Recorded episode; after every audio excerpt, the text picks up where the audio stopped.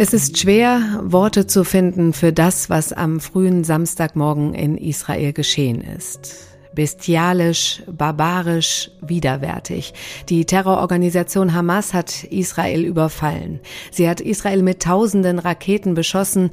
Gleichzeitig sind bewaffnete Terroristen über die Grenze des Gazastreifens in das Land eingedrungen, haben unbewaffnete Zivilisten getötet und Dutzende Menschen verschleppt. In den sozialen Medien sind Videos zu sehen von diesen Taten und von den jubelnden Terroristen. Israels Präsident Benjamin Netanyahu, der hat das Ganze so in Worte gefasst. Bürger Israels, wir befinden uns im Krieg. Nicht in einer Operation oder Gefechten, sondern im Krieg.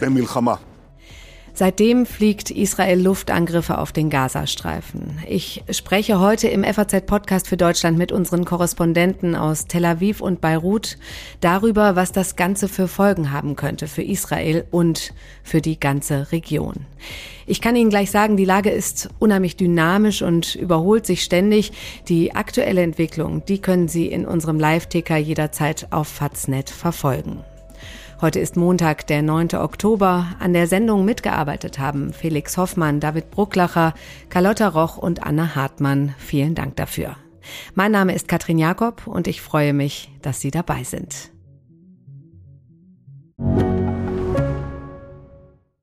Regulatorische Vorgaben, der Fachkräftemangel oder die Nutzung moderner Technologien. Unternehmen sind aktuell mit komplexen Herausforderungen konfrontiert. Die gute Nachricht, PwC unterstützt sie dabei mit smarten Technologien. Professional Managed Services, die effiziente Art der Dienstleistungserbringung. Technologiegestützte Lösungen vereinfachen Prozesse an entscheidenden Stellen, verbessern diese nachhaltig und sorgen für eine höhere Qualität. Mehr auf pwc.de.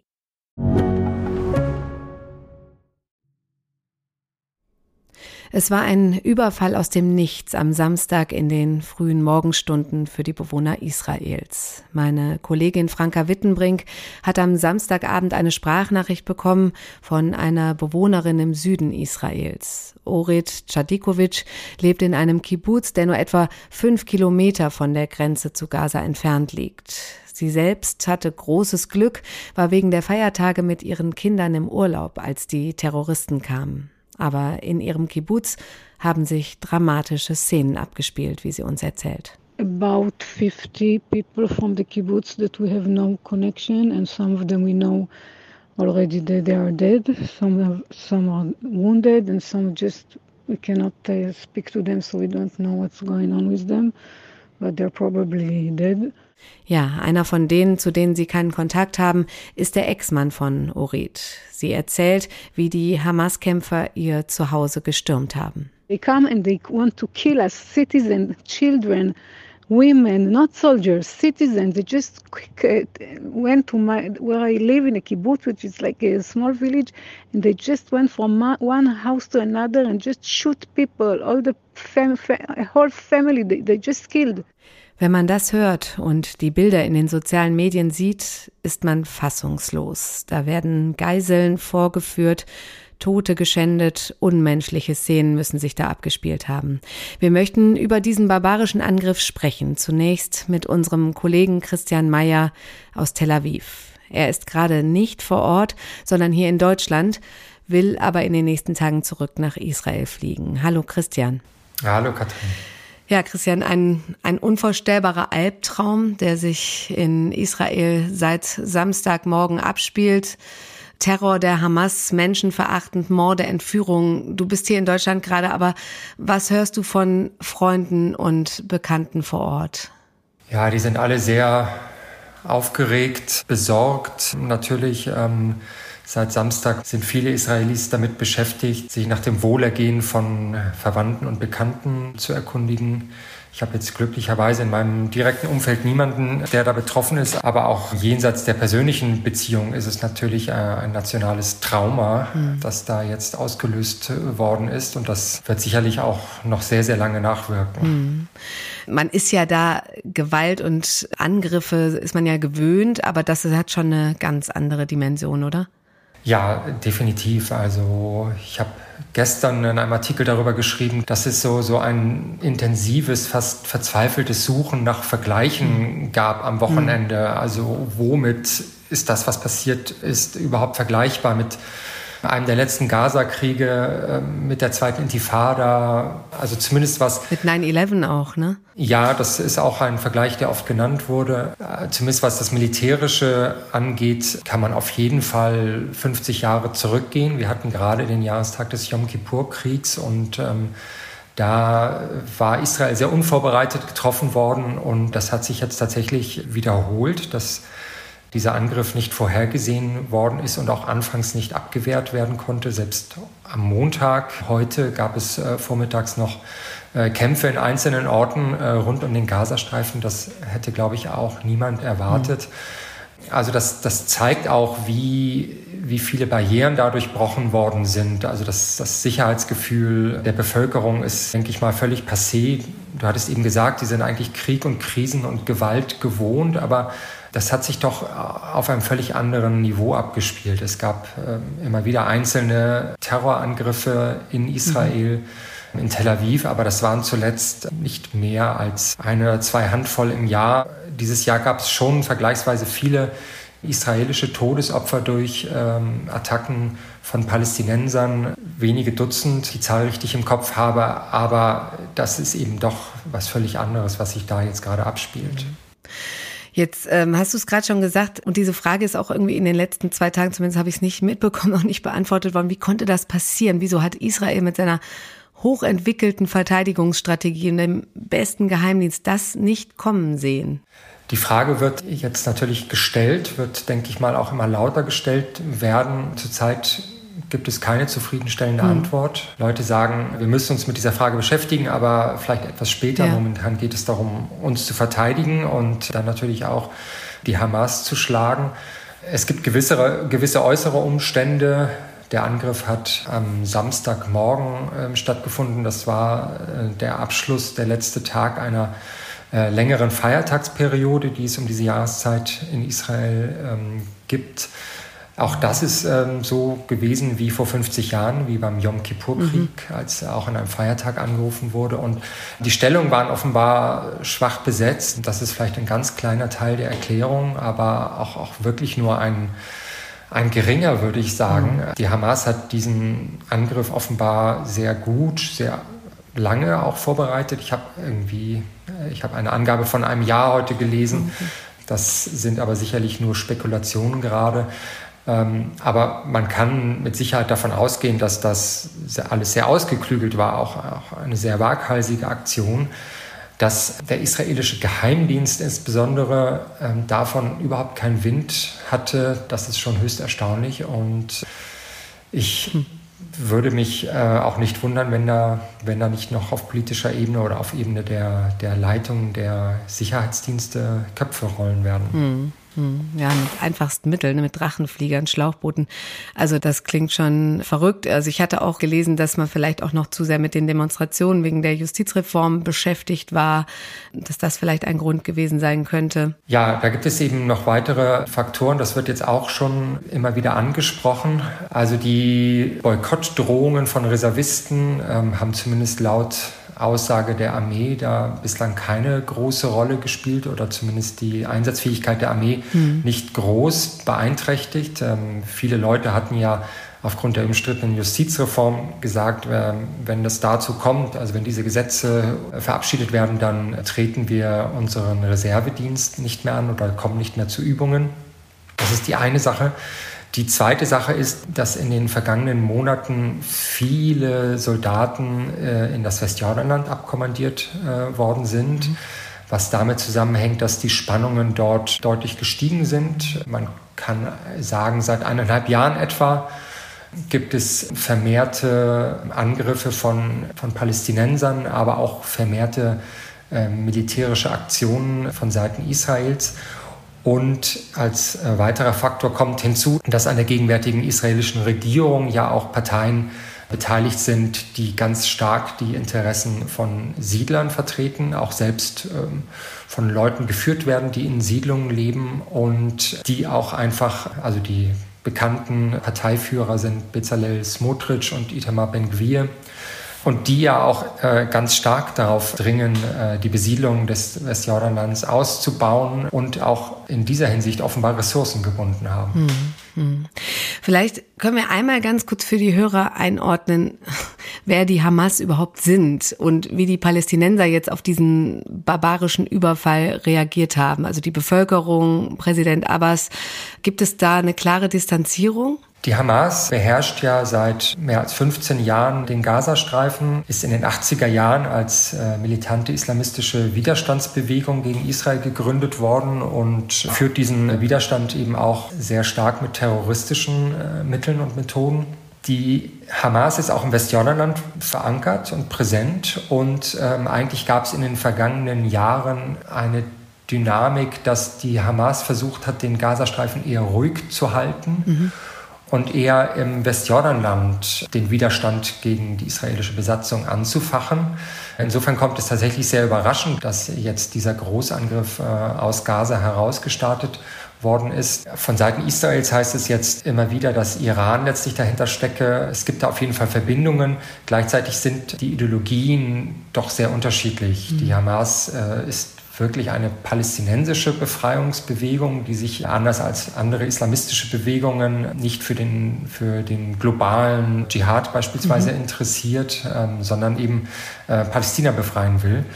Und das, das ist ein Punkt, der ähm, vielen Palästinensern natürlich äh, sympathisch ist. Ähm, okay. Es gibt ähm, viele, die die Mittel der Hamas äh, ablehnen, aber es gibt auch sehr viele, die diese Kritik äh, an der Hamas, wenn sie sie üben, verknüpfen mit äh, der Aussage, dass, dass das Grundproblem aus ihrer Sicht aber die Besatzung Israels ist, mhm. also die Besatzung der palästinensischen Gebiete durch Israel. Und auch Präsident Abbas hat sich jetzt in diesem Sinne geäußert. Also da gibt es keine klare Verurteilung des Hamas-Angriffs in der Regel, ohne dass zugleich eben auch Israel kritisiert wird. Mhm. Nun überschlagen sich seit Samstag die Ereignisse. Israel greift hunderte Hamas-Ziele an, hat offenbar Orte zurückerobert, Reservisten mobilisiert. Kannst du, auch wenn es jetzt natürlich nur eine Momentaufnahme ist und es absolut in Bewegung ist, kannst du uns kurz zusammenfassen, wie es nach diesem Überfall seit Samstag weiterging?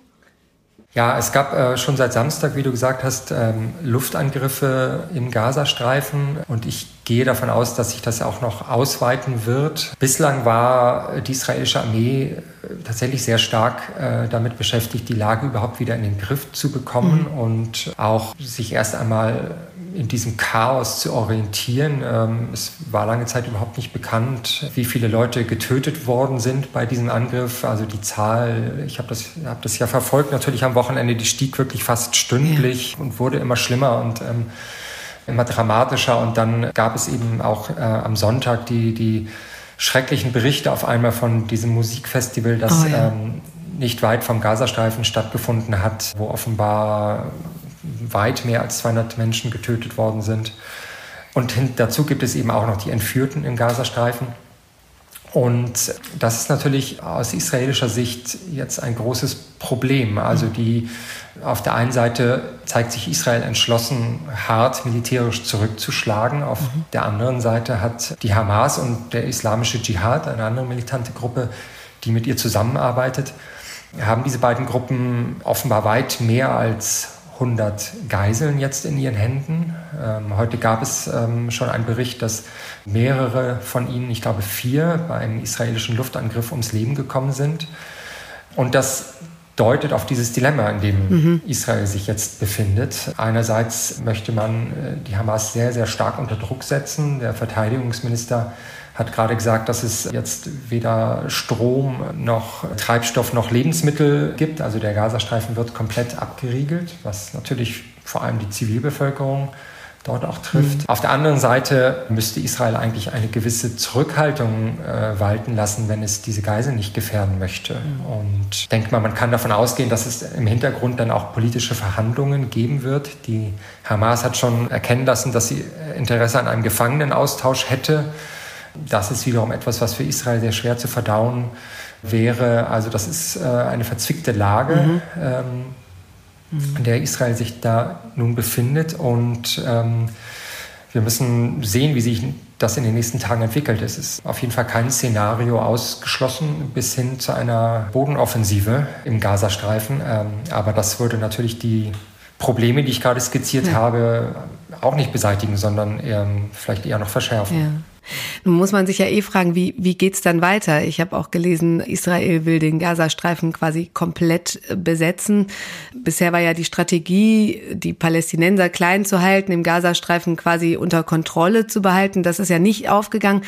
Aber was kann dann kommen? Also wie, wie geht's dann weiter? Die, äh, das ist so dicht besiedelt. Wie muss man sich das vorstellen?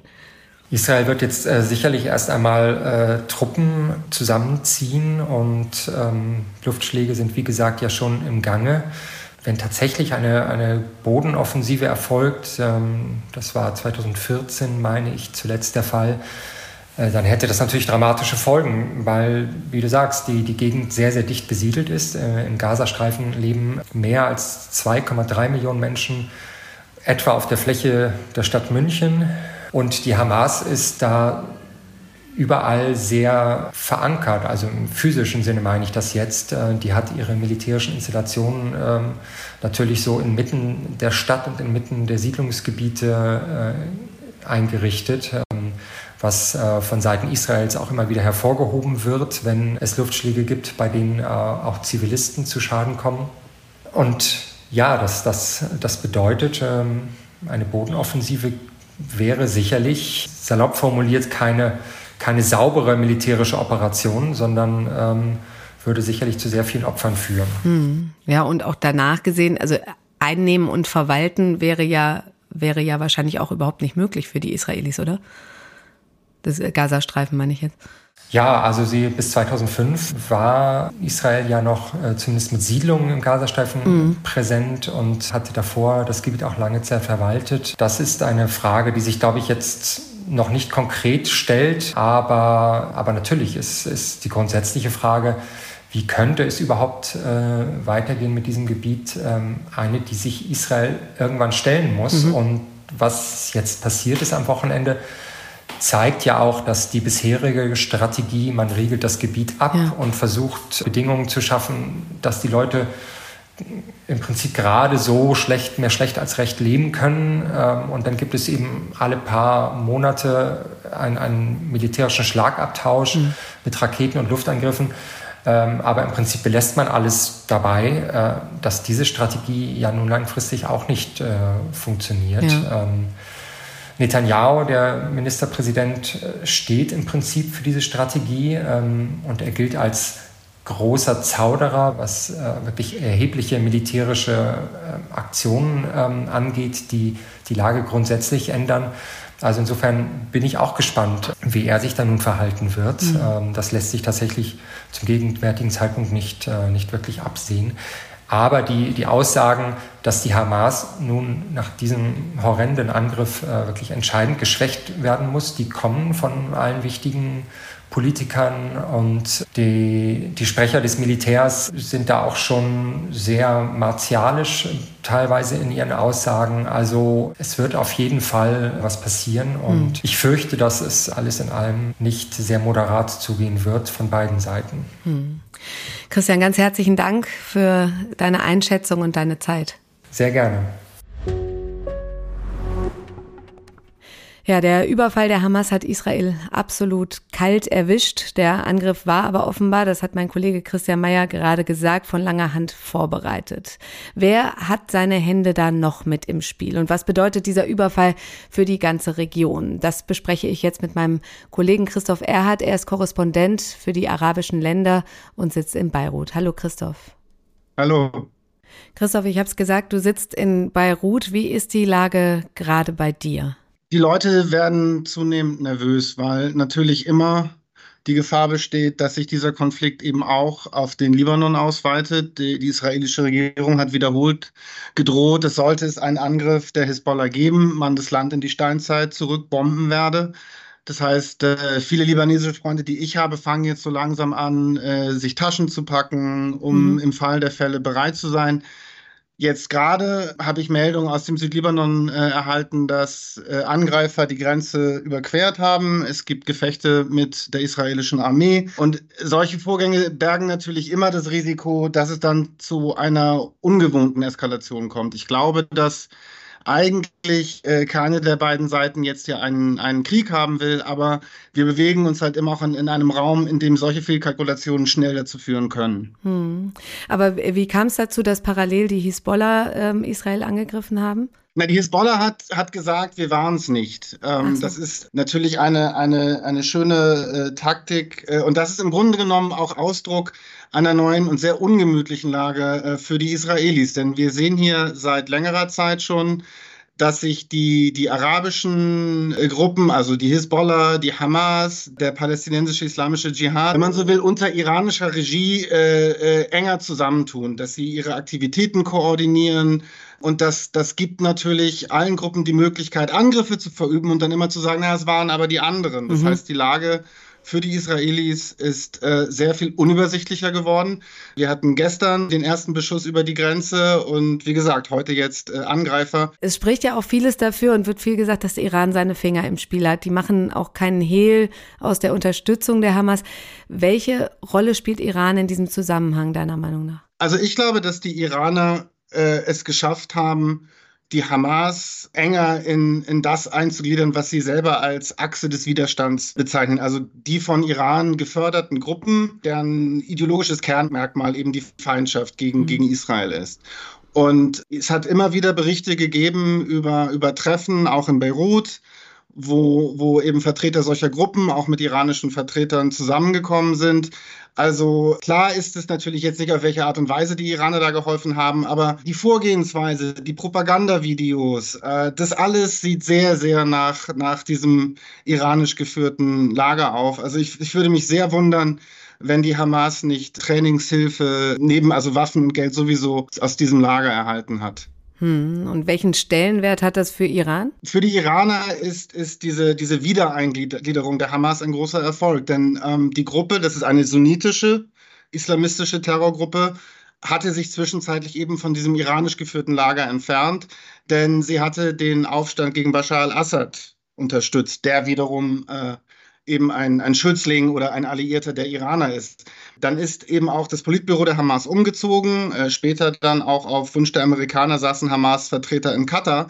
Und dass jetzt der Politbürochef Ismail Haniyeh regelmäßig äh, in Beirut wieder zu Gast ist, zeugt eben davon, dass man dann diese Differenzen in der Syrien-Frage inzwischen überwunden hat. Und ich habe im April äh, hier Hamas-Kader in Beirut getroffen und die waren alle sehr, sehr froh darüber, jetzt wieder Teil dieses, dieser Allianz zu sein und Teil einen, wie sie damals sagten, starken Partner wie die Hisbollah zu haben. Hm.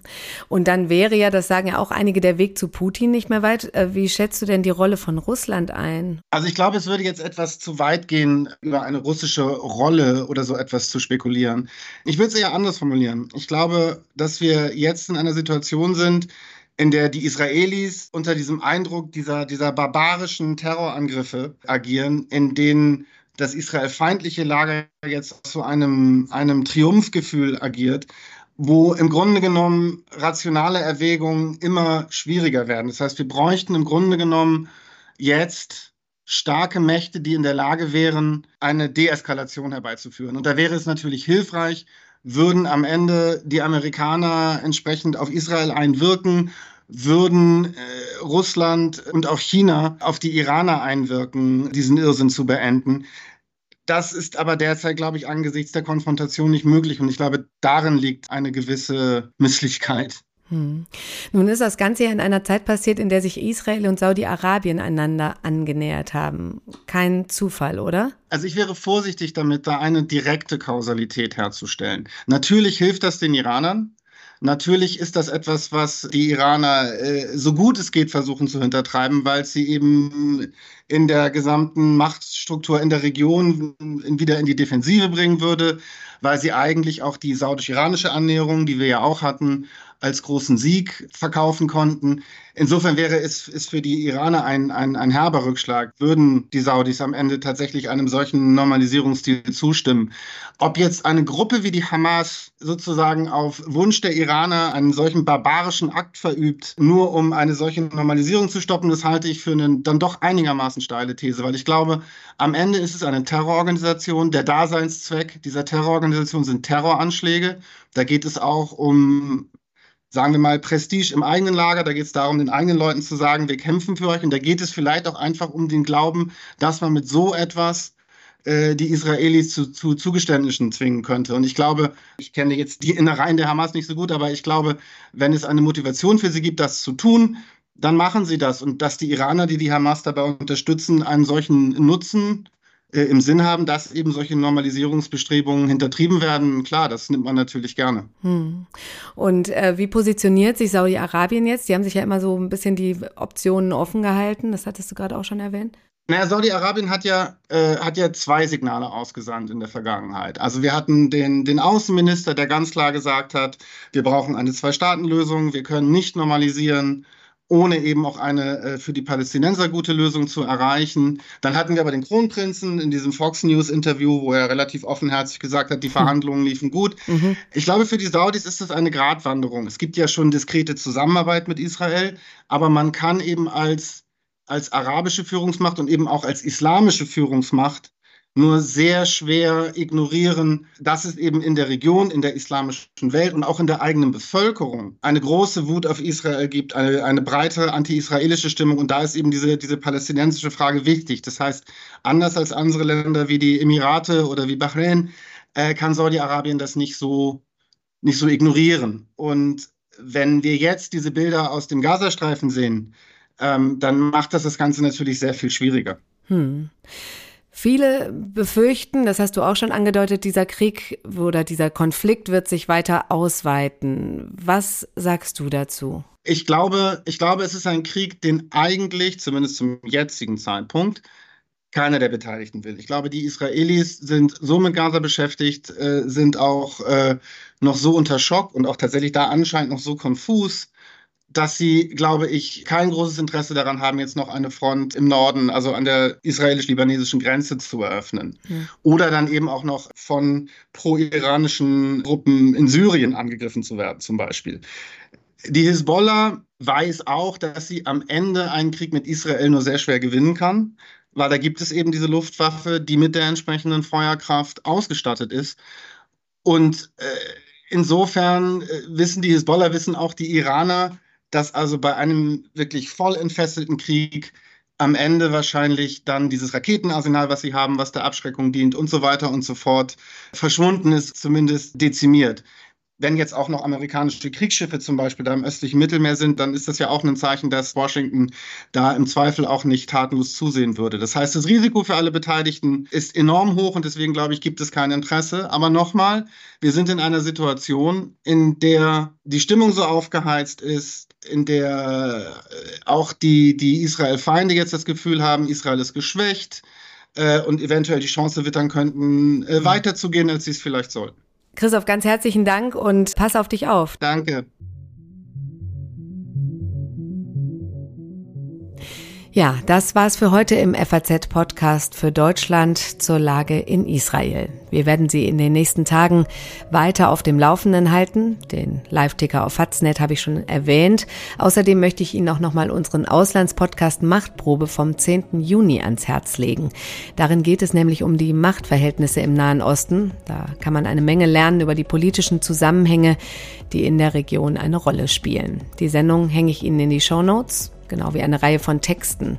Und sollten Sie beim Klicken auf ein rotes F stoßen, genauer gesagt F+, dann können Sie als Nicht-Abonnent nicht weiterlesen. Aber das wäre vielleicht kein schlechter Moment, das jetzt mal auszuprobieren.